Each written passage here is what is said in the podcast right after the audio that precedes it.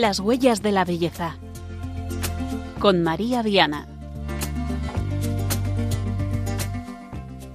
Muy buenas noches, queridos oyentes de Radio María, y feliz Navidad. Que el Dios de la paz que se ha manifestado en Belén, en lo escondido, en lo pequeño, pueda iluminar con esta belleza frágil los corazones de todos los que nos están escuchando y de cada familia, de todos los hogares que a imitación de la Sagrada Familia que vamos a celebrar en unos días, vive con humildad y sencillez, alabando al Señor.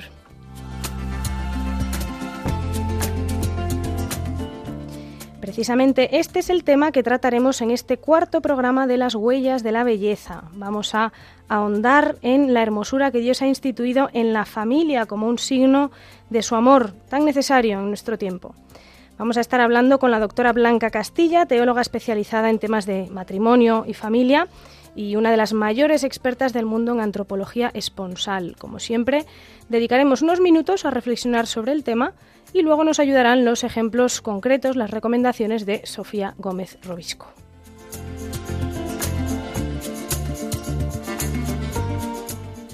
Lunes 26 de diciembre, estamos en la octava de Navidad, pasa apenas un minuto de las 9 de la noche, de las 8 en Canarias, y les saludamos desde los estudios centrales de Radio María. En el control de sonido, Juan Manuel González y Diego Carvajal, y en la dirección y al micrófono, quien les habla, María del Camino Viana.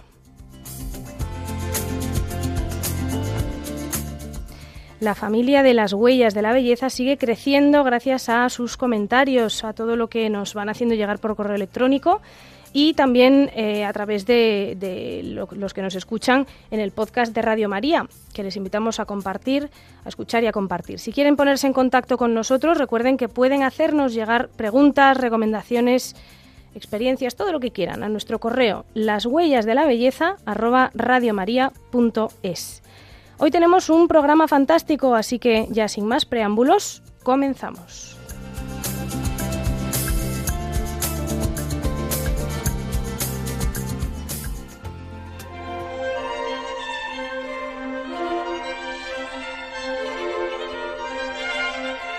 Testigos de la belleza.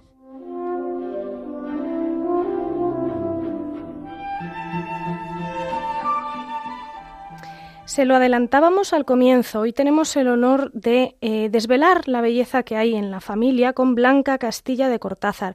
Ella es doctora en teología, doctora en filosofía, con una brillante trayectoria académica. Es autora de más de 50 libros, 90 artículos en revistas especializadas.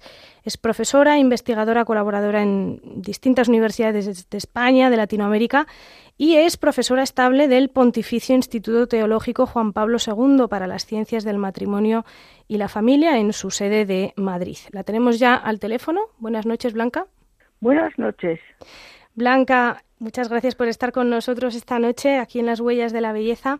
Eh, antes de hablar sobre la familia como comunión de personas, yo quería que nos contaras un poquito acerca de la vocación esponsal de todo cristiano, la vocación esponsal de, todo hombre, de toda mujer. Sí, eso es una cosa preciosa que se está empezando a profundizar ahora, porque si miramos en el diccionario esponsal no sale, eh, sale solo esponsalicio, que es lo que tiene que ver con las bodas. es un término que tiene sentido bíblico y que Juan Pablo II lo ha utilizado para explicar a la persona humana y su llamada al amor. Entonces la palabra esponsal, eh, eh, Juan Pablo II la descubría en la masculinidad y en la feminidad del cuerpo y mm, decía que tenía dos significados. Uno, que la persona poseedora de la masculinidad, de la feminidad, el cuerpo humano, eh, su poseedor es, es una persona, por tanto, alguien que ha sido amado. Porque Juan Pablo II, con el Concilio Vaticano II, nos recuerda que toda persona humana ha sido amada por sí misma, por Dios y también por sus padres. Pero en caso de que sus padres, por lo que sea, eh, haya habido un fallo humano, Dios a una persona la quiere por sí misma. Y el segundo aspecto del término esponsal es que el cuerpo, que es donde se refleja la esponsalidad, es capaz de expresar el amor. Entonces, esponsal es toda persona, porque toda persona está hecha para amar, eh, o sea, tiene una estructura interior que no conocemos, porque es difícil conocer lo que es la intimidad, por eso hay que estudiar un poco. Y yo soy profesora en el Juan Pablo II, que es una de las cosas, eh, es un instituto que, se, ha creado uno nuevo aquí en Madrid, eh, oficial, y, estudiamos la estructura de la intimidad para poder entender lo que es el amor.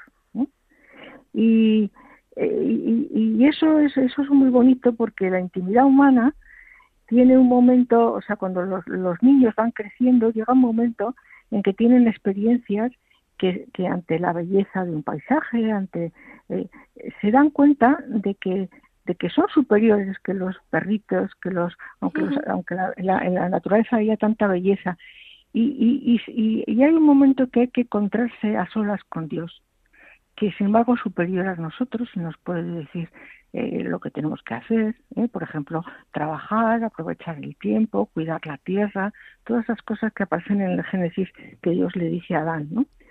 Y, pero la, intimidad humana también es compañía. Y por eso Dios, mm, cuando crea al hombre, lo crea varón y mujer. Y, eh, y, sobre todo, mm, la responsabilidad lo que lleva es a no mirar al otro con egoísmo, eh, por eso responsables somos todos. Hay que, eh, o sea, habla de admirar, de respetar y de ayudar a la persona a que alcance su plenitud, el otro. Y así, sin uno darse cuenta, también llega él mismo a su plenitud. Qué maravilla. Sí, es cierto también que una, una, realización concreta de esta esponsalidad que nos decías ahora, que es una, una, estructura interior de todo ser humano, es precisamente la del matrimonio, ¿no? Concretamente, eh, el matrimonio como una alianza definitiva, fiel y fecunda entre un hombre y una mujer.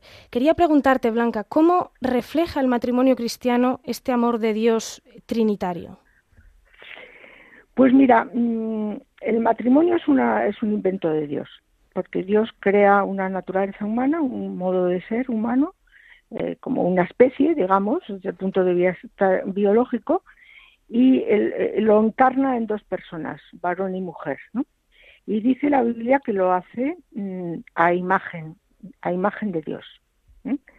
Y como, bueno, hay muchas religiones monoteístas, pues como el judaísmo, eh, pues los, eh, los maometanos, mm, eh, pues que piensan que Dios es un, ser único y monolítico, pero los cristianos, aunque no lo podamos entender muy bien, sabemos que Dios no es un ser solitario, sino que es un ser que es uno, pero que tiene tres personas distintas. Entonces, la unidad hace que cada uno hace Mm, que sea lo que es gracias al otro. Es algo muy parecido a la familia. Dios, Dios, en su intimidad. Y luego es muy bonito porque el Antiguo Testamento aparece, o sea, empieza con una, con una pareja, que es Adán y Eva. Pasa que Adán y Eva se dejan engañar por, el, por la oscuridad, como llaman ahora, ¿no? Al diablo y a lo, eh, eh, pues, eh, y, entonces a través de ellos entra la muerte en el mundo y el pecado y, la corrupción y todo lo que vemos que también nosotros por dentro tenemos inclinaciones malas a veces, ¿no? y, luego cuando los vemos reflejados pues nos damos cuenta de que eso es un horror.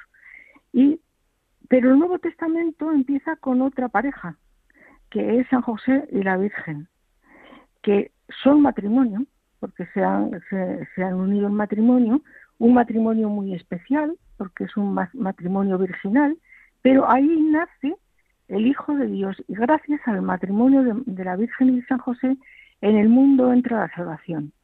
O sea, el, el, el vencer al pecado y el, el, el, que la oscuridad y la muerte al final no van a triunfar. Eso, entonces es el matrimonio ese amor humano que es tan bonito, que da compañía y que e, en esto que tú has empezado a explicarme, a preguntarme por responsabilidad, se podría decir que el ser responsable es propio de cada persona, ¿eh? aunque tenga vocación, pues no sé, a ser sacerdote, a, darse a los demás y no se case porque no porque tiene esa vocación divina, todo el mundo es responsable. La anuncialidad implica un compromiso.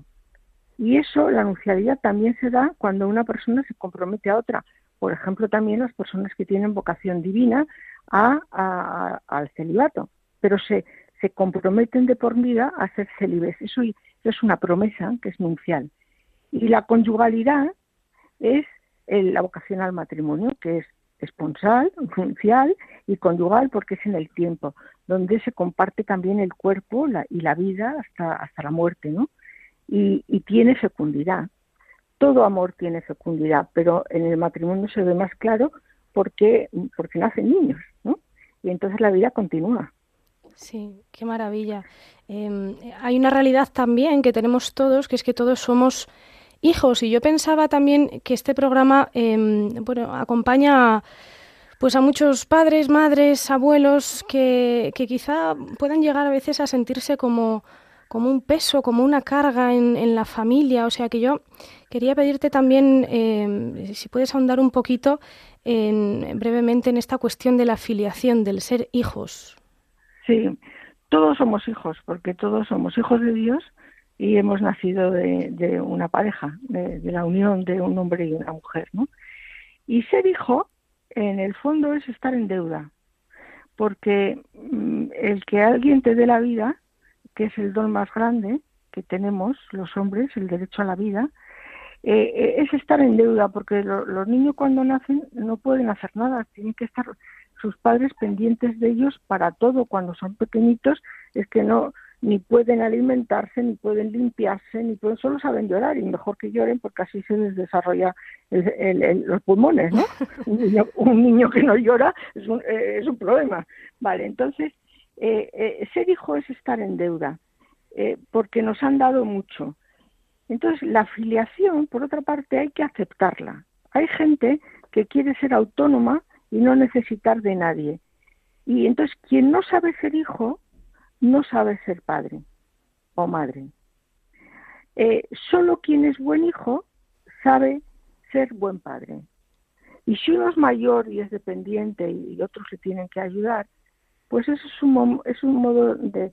No eres un peso, porque eh, tú te dejas cuidar y, como es lo que puedes hacer, eh, lo, puedes agradecer y, puedes dar sentido a la vida de, quien lo hace. O sea, es decir, cuando uno pierde a sus abuelos, a sus seres mayores, te da pena porque has aprendido tanto de ellos. O sea que en la filiación yo te diría que primero hay que aceptarla uno, no querer ser solo, porque aprender a ser hijo es aprender a amar. Y quien sabe ser, quien, quien es buen hijo, sabe ser buen padre. Y hay gente que no sabe ser padre. Bueno, tiene que aprender. Y, eso en todas las circunstancias de la vida. De esto podríamos hablar mucho, pero no nos da tampoco mucho tiempo. Por desgracia, porque la verdad es que se nota que son palabras llenas, no solo llenas de belleza, sino llenas de verdad, porque hablan a todas las realidades. Y mm, tratando un poco a este tema de, de, la familia que estamos viendo hoy, eh, quería preguntarte cómo crees que puede responder hoy la familia a esta necesidad de belleza que hay en nuestro mundo? ¿De qué modo la familia puede ser eh, luz en medio de, pues bueno, pues de un mundo que muchas veces está en las tinieblas de la descomunión y del individualismo? ¿Cuál es la misión de, la, de la familia hoy ante esta sed de belleza que sabemos que, que tiene toda persona? Sí, pues la belleza es un fenómeno que se puede ver desde, desde, muchos, desde muchos sitios. Hay un filósofo, Platón, que estaba enamorado de la belleza, pero él se daba cuenta de que no todo lo que veía, toda belleza es una belleza completa. Y por eso él eh, quería pasar de una belleza a, de una belleza a otra más perfecta, otra más, o sea, porque en algún sitio tiene que ser, tiene que estar la belleza total. ¿no? Eso en griego se llama eros. Y el eros a veces lo hemos confundido con la pornografía y no es lo mismo, ¿no? Es ese afán de buscar lo bueno, ¿no? El, deseo y la plenitud. Entonces, eh, cuando uno piensa, porque la belleza, pues tenemos la belleza de, de, la naturaleza, de un atardecer, de una aurora boreal, de una lluvia de estrellas, todo eso es precioso. La naturaleza te ayuda mucho, porque como lo ha hecho Dios y además para nosotros, pues si no está estropeada, nos da muchos consuelos. Pero es poco. Hay distintos niveles y la plenitud está en, el trato con las personas. Por ejemplo, una sensación de belleza muy profunda es la experiencia del enamoramiento, ¿no? Cuando una persona te, te, te, te transforma la vida, porque tú solo mm, eres poco y con, y con esa otra persona se te abre un mundo desconocido. Eso, mm, con el compromiso de para siempre, que es la familia, y con los hijos, pues resulta que el amor tiene una característica que es, es que, eh, que da unidad y que quiere a cada uno como es. Entonces, el hecho de que tú quieras a alguien por cómo es tu hijo, aunque sea un hijo con una enfermedad, a veces a los hijos con una enfermedad se les quiere más porque notas que si tú no les ayudas ellos no pueden, ¿no? O los niños pequeñitos te dan una alegría terrible eh, y una ternura impresionante. Bueno, pues eh, el, el, amor y la capacidad de aunar, dicen, mm, así como en, el, en, la Trinidad dicen que la persona amor es la, el Espíritu Santo, en la, en la familia la persona que unifica y que esto es, es la madre. La madre sabe comprender las debilidades, perdonar, a veces eh, de un modo distinto que los padres, porque cuando los padres saben querer, los, varones, pues, es fantástico, pero quieren de un modo complementario, ¿no? Entonces, la belleza en la familia, cuando yo creo que todas las crisis que, que pasamos y que pasa la humanidad, eh, económicas, financieras, de traiciones, de no sé qué, en el fondo se salvan cuando hay alguien al que tú puedes amar por sí mismo. Y eso se, encarna fundamentalmente en la familia. Hay niños, por ejemplo, que sus padres o no les han querido, no les han conocido, pero ha tenido una abuela, esto se ve mucho en el cine, como eh, el, lo, que, lo que te da eh, seguridad es que, es que alguien te ame por ti mismo o que alguien te necesite y le tengas que amar por ti mismo. Y eso es una belleza, que igual no es una belleza estética, pero es una belleza que llena el corazón de felicidad. Y eso la familia es lo, es lo, que, lo que más lo encarna. Y además, en unos días vamos a celebrar precisamente la fiesta de la familia por antonomasia, la fiesta de la Sagrada Familia. O sea que brevemente, para terminar, quería pedirte, Blanca, si puedes eh, darnos algunas palabras acerca de lo que tú piensas que tiene que decir la Santa Familia de Nazaret a todas las familias de nuestro tiempo, las que nos están escuchando. Pues mira, mm, eh, a la familia de Nazaret, a los, místicos le llaman la Trinidad de la Tierra. O sea, así como en Dios hay una Trinidad, en la Tierra hay una Trinidad que es San José, la Virgen y el Niño. Y dicen que mm, el mejor modo de llegar a la intimidad con Dios es conociendo bien a la Sagrada Familia. Entonces, en la Sagrada Familia tienes un varón que ama con eh, desinterés, porque ya se han puesto de acuerdo la Virgen y él tenían esa vocación que no era normal en su tiempo, a, no compartir los cuerpos, pero entonces no había otra manera que vivir que en el matrimonio. Por eso la Virgen dice, ¿cómo será esto si yo no conozco varón? Y estaba casada. Ella tenía ese compromiso de la, de la virginidad que lo había hecho. Eran dos personas puras que vivían para el bien de la otra, cada una, eh, eh, sin egoísmo. Eh, con admiración, con respeto, intentando saber, o sea, los, que, los detalles que tendrían entre ellos serían impresionantes. Bueno, pues cuando nace el niño Jesús, eh, nace en un ambiente de cariño, de desinterés, de ternura y, y, de detalles, de estar pensando cada uno en el otro, que dicen que es lo más parecido que tenía en el cielo antes de encarnarse.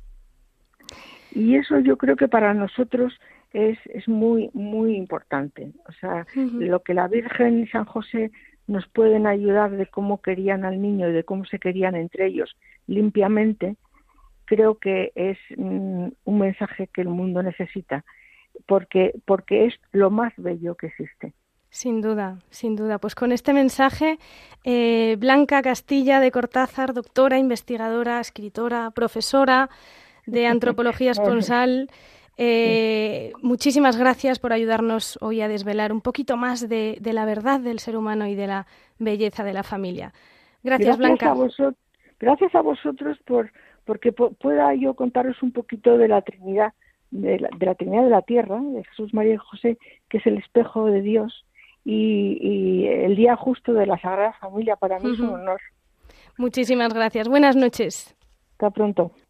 Bueno, vamos a escuchar ahora una, una, canción que se titula precisamente Familia. Es bastante conocida del grupo español Funambulista y habla en una clave muy positiva sobre la familia, que dice precisamente que son los que te acercan si te vas, con quién reír, con quién llorar. Eh, yo creo que da mucho juego, así que vamos a hacer un pequeño descanso productivo antes de continuar escuchando esta canción. Ya se ven las cosas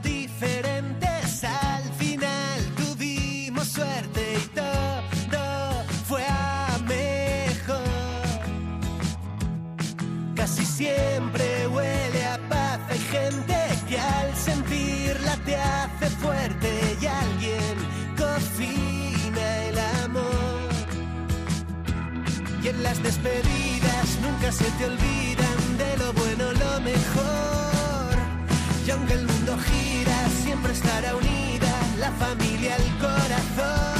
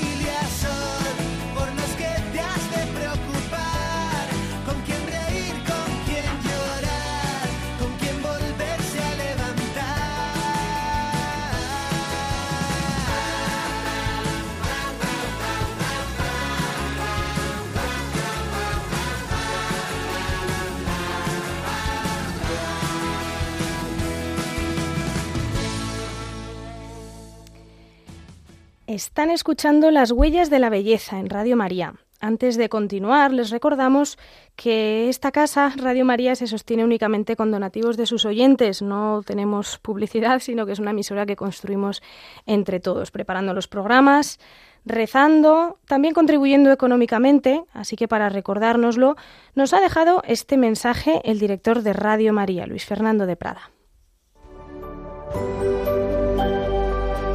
Hay encuentros que cambian la vida, como los de los conversos con Dios, y encuentros que cambian la historia, ante todo el de Cristo con la humanidad en Belén. Sí, todos tenemos una cita con Dios que bajó del cielo a la tierra para encontrarse con nosotros. Lo hizo con María, José, los pastores, los magos, Simeón, Ana, y a través de la Iglesia quiere hacerlo con todos los hombres, que podemos cerrar nuestras puertas, como hizo la posada de Belén, o abrírselas de par en par. ¿Y tú? ¿Has acudido ya a tu cita? ¿Y les has contado a los demás que Cristo ha nacido también para ellos? Radio María nació para responder a esa llamada misionera, prolongando a través de sus ondas el anuncio gozoso de los ángeles de Belén. Para realizarla necesitamos tu ayuda, tu oración, compromiso voluntario, testimonio, donativo. Puedes informarte de cómo colaborar llamando al 91 822 8010 o entrando en nuestra página web radiomaria.es. Para que no falte nadie en Belén y podamos desear a todos una santa y feliz Navidad.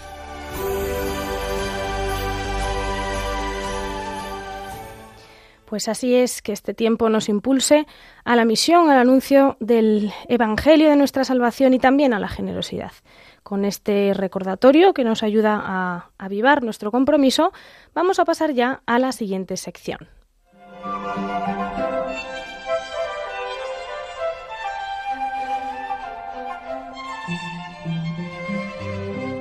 Vía pulcritudinis.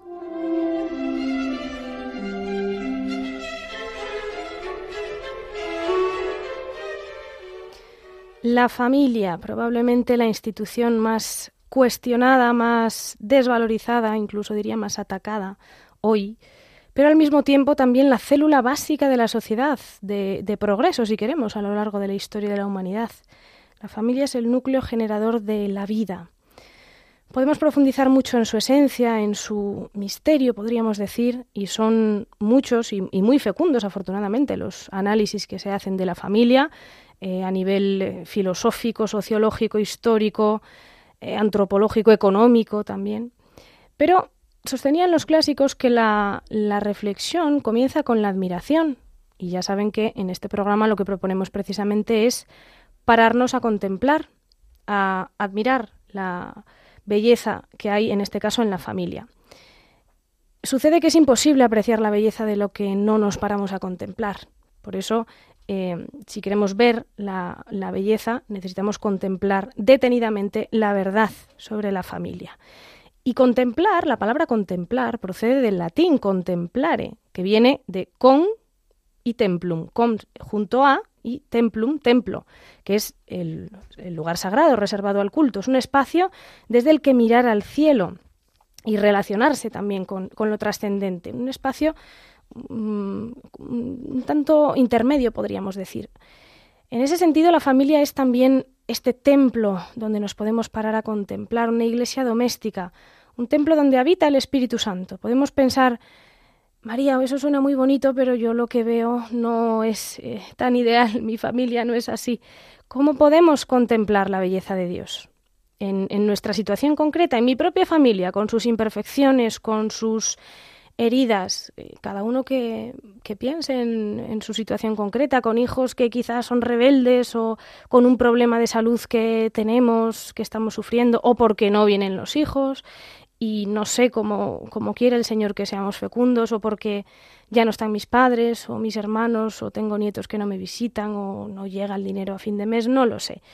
Pero contemplar, cuando hablo de contemplar, no me refiero simplemente a mirar, y menos a mirar con una mirada eh, victimista, sino sobre todo a elevar la mirada al cielo, saber trascender eh, estas debilidades, incluso miserias humanas que vemos en la vida cotidiana, y lograr entrar en su significado más profundo, en la grandeza oculta de lo que significa acoger a quien tiene un problema, abrazar a quien tiene una herida, decir la verdad, pero con misericordia, tener la capacidad de perdonar los pecados del otro. Esto es lo que hace bella una familia.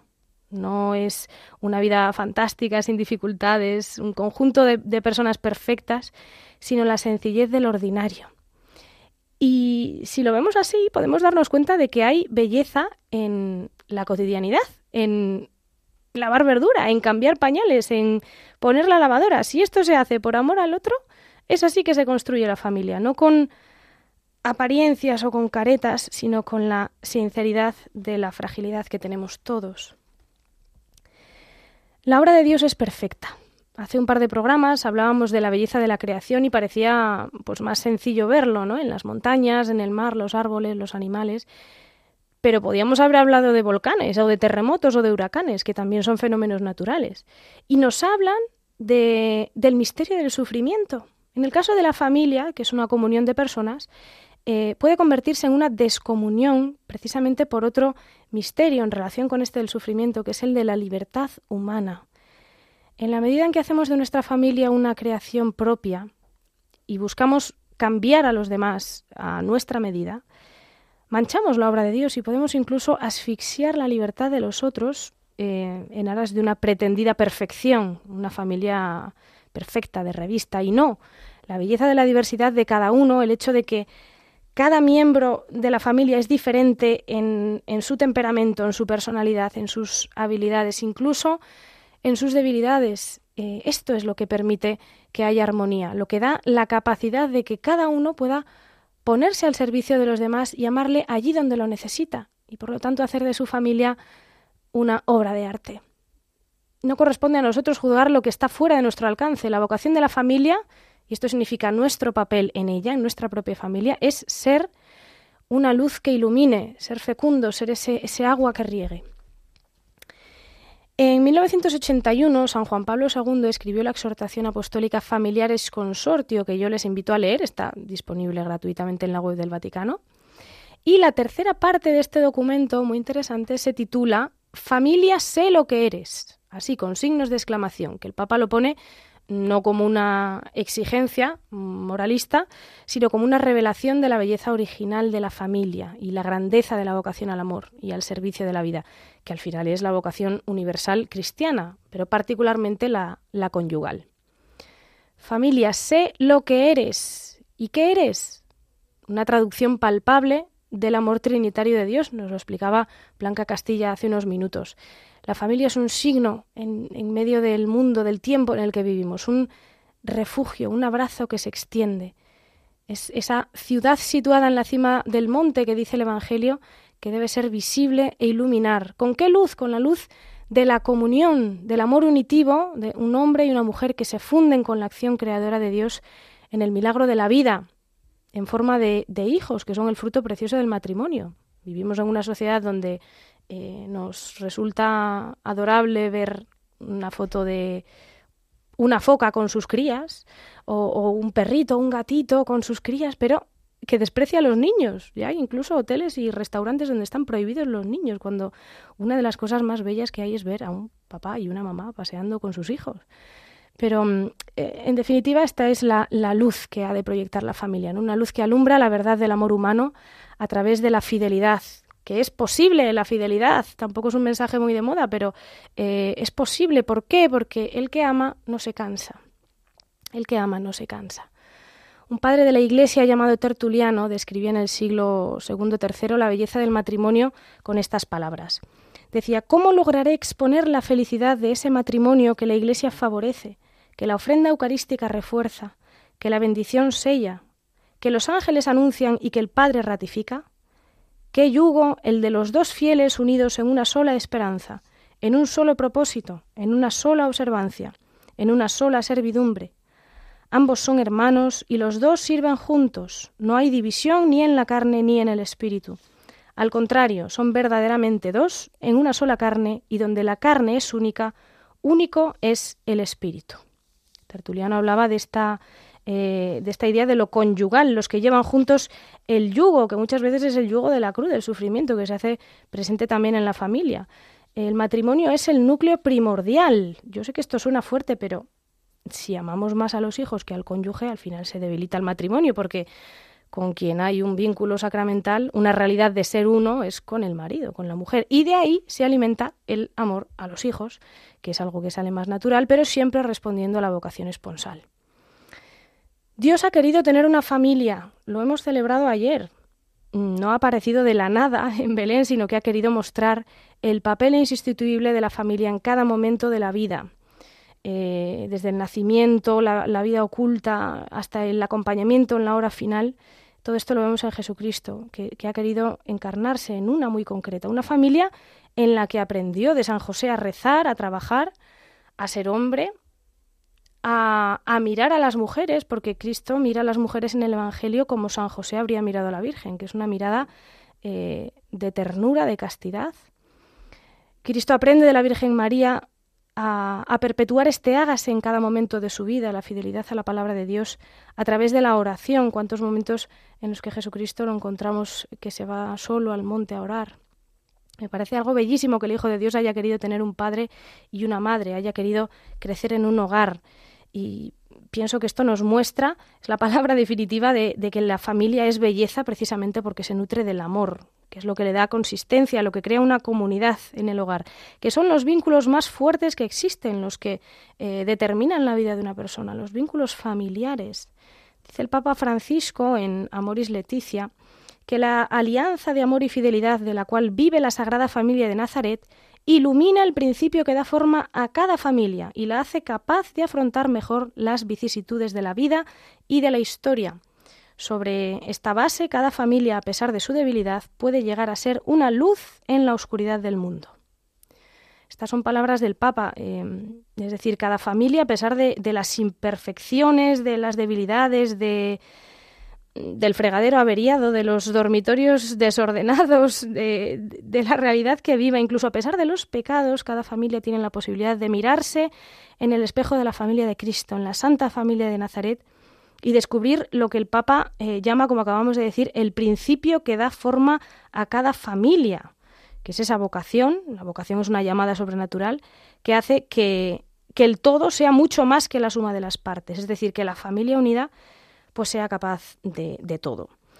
Y terminamos también hablando de lo que San Pablo VI pedía en la propia tierra de la Sagrada Familia. Decía, enseñe Nazaret lo que es la familia, su comunión de amor, su sencilla y austera belleza, su carácter sagrado e inviolable. Enseñe lo dulce e insustituible que es su pedagogía, lo fundamental e insuperable de su sociología.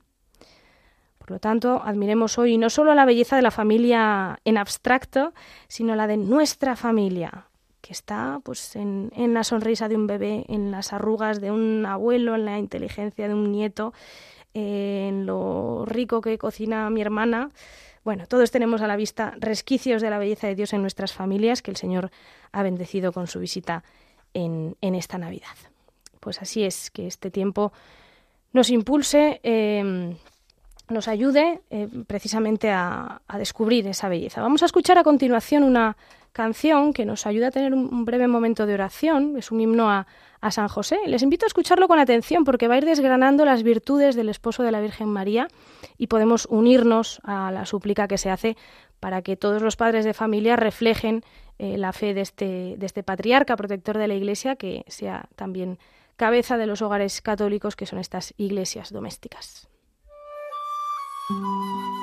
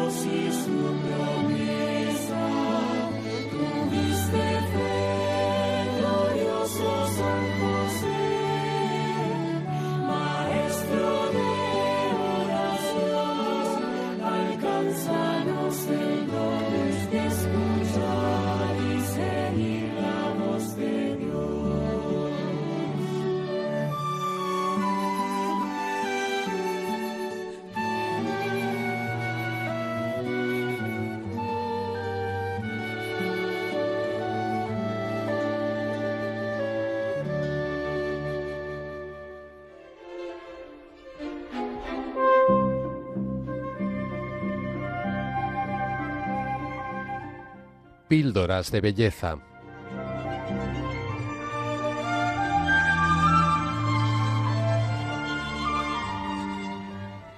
Tenemos ya con nosotros a mi querida Sofía Gómez Robisco, aquí enfrente siempre nos trae estas píldoras de belleza, ejercicios prácticos de contemplación que nos ayudan a descubrirnos templo de Dios. Hoy hablando de la familia. Sofía, buenas noches. Buenas noches, María. ¿Qué nos traes hoy? Bueno, hoy traigo varias cosas para aprovechar este tiempo que para muchos es de vacaciones, tiempo de familia, nunca mejor dicho. Así que traigo propuestas variadas así para todos los gustos. Cuéntanos. Eh, bueno, en primer lugar, eh, para los que tiren más por el mundo cinéfilo, pues eh, propongo una película que se llama Wonder. Se trata de una película del año 2007 protagonizada por Julia Roberts y Owen Wilson, que cuenta la historia de un niño de 10 años llamado Ogi, que tiene una deformidad en la cara. Es por esta circunstancia que hasta entonces Ogi ha estudiado en casa con su madre, pero bueno, ha llegado el momento en que ven que, que es bueno que, que, vaya al colegio. Eh, la trama de la película se enmarca en ese primer año escolar de Ogi en el colegio, en el que van pasando cosas, vamos viendo cómo, cómo va viviendo ese reto de, de estudiar con otros niños, de hacer amigos, etcétera. Y es verdad que normalmente cuando se habla de esta película se sacan a relucir temas en torno a la aceptación de los que son diferentes, la amabilidad, eh, este tipo de cosas. Y todo eso eh, tiene un gran protagonismo en la película, es cierto, pero mi propuesta es que eh, cuando veamos esta película lo hagamos prestando especial atención al papel de la familia. Y es que resulta muy interesante cómo la historia no se cuenta solo siguiendo la perspectiva de, del niño, de Ogi, sino que se articula en una especie de capítulos dedicado, dedicando cada uno de ellos a un personaje distinto. Y esto me parece clave porque pone de manifiesto toda esa dimensión relacional de la persona que empieza precisamente por, por la familia. Así que en este sentido podríamos decir que en esta película la familia actúa como protagonista. Es un protagonista más y que actúa de manera transversal. ¿no? La familia que se presenta además como lo que debería ser la, eh, propiamente. Y digo debería porque por desgracia pues hay familias que, que no, no se viven así. Eh, pero bueno, la familia como esa primera red de apoyo que todos necesitamos para nuestro desarrollo, ese primer lugar donde nos, nos miran con amor y a través de esa mirada descubrimos quiénes, quiénes somos. Es verdad, yo he visto la película, pero siempre se suele enfocar desde bueno la dignidad de la persona, pero yo pienso que puede hacer mucho bien verla desde esta, desde esta clave, ¿no? Del papel fundamental de la familia. Oye, y para los que no soy, sean cinéfilos, ¿no tienes alguna otra propuesta? Pues para los que prefieran algo más analógico, eh, traigo un libro eh, titulado Un cuento de Navidad para Le Bagou, de Natalia San Martín, eh, un libro publicado en 2020, si no recuerdo mal. Y como indica el título, se trata de un cuento, pero que este género literario no, no, nos despiste y no nos engañe y no nos lleve a pensar que es algo exclusivo para niños, que es verdad que lo, lo van a disfrutar, pero, pero bueno, como decía C.S. Luis, el autor de las Crónicas de Narnia, los cuentos de, de hadas pueden, pueden y de hecho eh, está, eh, hablan mucho de la verdad con mayúscula uh -huh. y, y, aunque este cuentito navideño no está lleno de grandes mundos de fantasía, en su sencillez nos habla también de, de esa verdad con mayúscula que celebramos de manera especial en estos días y, y que a veces se nos olvida, eh, sobre todo a nosotros adultos. Entonces, bueno, se trata de un libro pequeño que, eh, pero que deja ver la, la gran importancia de, de, las pequeñas cosas, de, de, las tradiciones, de los pequeños detalles también dentro de la familia y cómo todo eso nos, nos constituye y de alguna manera nos forja. Y además, dentro de unos días es la festividad de la Sagrada Familia, que es un tema muy representado en, en la historia del arte. Yo quería pedirte, Sofía, si nos podías, bueno, comentar alguno de estos cuadros, de estas representaciones que son muchas, alguna así conocida, más popular. Eh, pues sí, que mejor que terminar eh, hoy echando un vistazo al ejemplo de, familia por definición eh, para nosotros los cristianos, que es la, Sagrada Familia.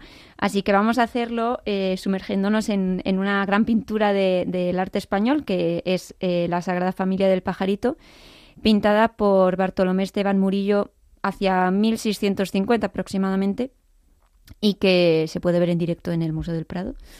Eh, es verdad que se podrían decir muchas más cosas de lo que el tiempo nos permite, pero vamos a ver si soy capaz de, de transmitir algunas claves, eh, algunas pinceladas para luego, pues de manera más pausada, cada uno pueda contemplar que la, la obra, que es de lo que se trata. En primer lugar, una descripción así muy rápida que nos sirva de composición de lugar, pues bueno, aparece eh, la Virgen María a la izquierda, devanando lana, a sus pies una cesta de labor, luego en el centro se ve al niño así muy juguetón sosteniendo un gorrioncillo en sus manos eh, y hay un perrito a, a, sus pies también que le mira así sorprendido y al lado del niño sosteniéndole aparece San José al que se muestra como bueno como un padre dedicado, atento, protector. Y, detrás de San José, pues hay un banco de carpintero que nos habla, obviamente, de que es su trabajo. En relación con la figura de San José, eh, hay que destacar su disposición en el centro de la composición, junto a Jesús. Y esto es algo que contrasta mucho con, con, obras anteriores, en las que lo habitual es que San José aparezca más bien en segundo plano. Pero a lo largo del siglo XVI, en el contexto de la contrarreforma, pues el santo va adquiriendo una mayor importancia y devoción, y esto se ve reflejado también por supuesto, en, sus representaciones artísticas. Si bien San José aquí cobra más protagonismo, claro, en comparación podríamos decir que María aquí aparece más, más bien en segundo plano, pero, pero esto no es en absoluto para restarle importancia. Eh, de hecho, su figura es, fundamental en la estructura compositiva. Su, podríamos decir que su presencia y su trabajo sostienen la escena y la familia, tanto literalmente en la imagen como, como metafóricamente. Y, mm, y luego está ese clima de cotidianidad, ¿no? con esos rasgos muy populares del momento de, del artista y ese realismo eh, con el que Murillo consigue hacer mucho más cercana a la Sagrada Familia. Y de alguna manera podemos decir que hay una desdramatización de la iconografía sagrada, eh, facilitándonos así eh, entrar en el misterio, ¿no? en ese misterio con mayúscula. Otro elemento interesante a señalar es el detalle de que María aparece devanando lana. Eh, esto puede parecer un, un, detalle así puramente anecdótico, pero tiene bastante enjundia, eh, por así decirlo, y es que la tradición desde tiempos de los padres del desierto eh, habla de María como, como tejedora, ¿no? Eh, entre otros textos, por ejemplo, en el Evangelio apócrifo conocido como el Pseudo Santiago, pues se hace referencia a María como una de esas vírgenes consagradas al templo, al templo de Jerusalén, eh, que estaban allí, pues entre otras cosas, eh, tejían el velo del, del Santa Santorum, ese mismo que se rasga cuando Jesús muere en la cruz. Y, al hilo de todo esto, y nunca mejor dicho, pues se habla también de que María teje en su seno a, a Cristo, ¿no? que es una imagen también muy, muy potente. Esto así muy resumido, pero creo que es suficiente para captar un poco, un poco la idea. Em, y luego, siguiendo también con elementos de, de, la tradición, pues está el detalle que da nombre al cuadro, que es el pajarito que tiene el niño en la mano. Hay varios de los evangelios apócrifos precisamente recopilan escenas de la infancia de Jesús, que es algo que está bastante ausente en los, en los evangelios canónicos. Eh, y en el, en el Evangelio de Sauto Tomás se cuenta que una vez el niño pues, dio vida a unos pajaritos que modeló con barro. A partir de ahí ha habido numerosas leyendas. Eh, eso por un lado. También en la Biblia se habla a menudo de, pajarillos, pajarillos normalmente de, pequeño tamaño que a veces se traducen por gorriones, eh, así, ¿no? Depende mucho de la traducción. Aquí en, la, en, el cuadro sí que es eh, un, un, gorrión. y por mencionar algún ejemplo, en el Salmo 84 eh, se dice que el gorrión y la golondrina encontraron casa y donde poner su nido en el templo, ¿no? Dice, en, los altares, del, en el altar del Señor, ¿no? Esto a mí sin duda me, lleva a pensar y también eh, ligándolo pues con la, con la imagen propuesta a la familia, pues como eso que, que hablabas tú antes, María, ¿no? De la iglesia, la familia como iglesia doméstica, ¿no? Como lugar eh, sagrado también. Y, para terminar, pues señalar un poco algo que es más eh, eh, transversal, que es esa atmósfera general del cuadro, ese claro oscuro, ese tenebrismo y fuertes contrastes de luces y sombras. Y es que es cierto que esto, por un lado, responde a una moda del momento en el que se hizo la obra y es un, recurso pictórico más, pero me parece que apunta también eh, algo muy importante y es que todos hemos tenido experiencia de que la vida familiar, pues muchas veces está bastante lejos de esa paz y esa armonía tan idealizadas que, se ven en el cuadro. y a menudo lo que reina más bien es, pues es todo lo contrario, es el, puro caos. Mm. Y hasta cierto punto esto es algo totalmente normal y humano. De hecho, eh, bueno, pues la familia es también el lugar de, claroscuros y todos experimentamos de un modo u otro esos contrastes de, de luces y sombras, pero aunque ese caos y esas sombras sean parte de la realidad, pues que, que, no nos olvidemos de buscar, de reconocer, disfrutar y agradecer pues también esos momentos de alegría en lo sencillo y cotidiano. Qué bueno, me parece una preciosidad, la verdad, interpretar también estas claves estéticas ¿no? Mm. en nuestra propia vida. O sea que, bueno, Sofía, yo creo que tenemos deberes para esta Navidad. Muchísimas gracias por tu, por tu comentario y siempre por tus recomendaciones. Buenas noches.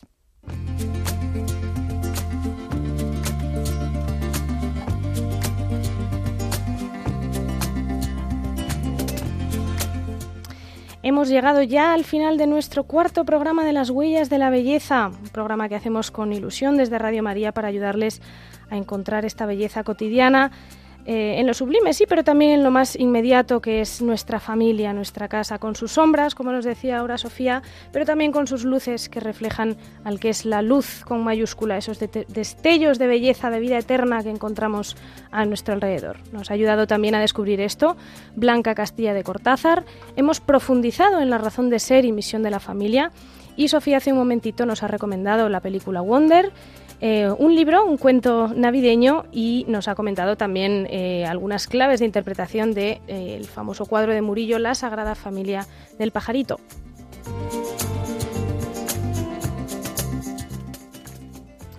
Muchas gracias por acompañarnos en este lunes navideño tan especial. Si les gusta la poesía, no se pierdan nuestro próximo programa. Ahí lo dejo. Y si no les gusta, háganme caso, sintonicen las huellas de la belleza el próximo lunes 23 de enero porque creo que vamos a poder lograr que acabe gustándoles. Para lo que deseen pueden hablar con nosotros a través del correo electrónico las huellas de la belleza donde estamos encantados de escuchar eh, su testimonio, sus inquietudes, sus pensamientos y no olviden que si les ha gustado este programa, lo tienen disponible, lo tendrán pronto en formato podcast en la página web de Radio María para volver a escucharlo. Ha sido un placer compartir este rato con ustedes y les invitamos a continuar acompañando la programación de Radio María. Recuerden, nuestro próximo encuentro será el 23 de enero a esta misma hora, a las 9, 8 en Canarias. Hasta entonces, que pasen una feliz y santa Natividad del Señor y muy buenas noches a todos.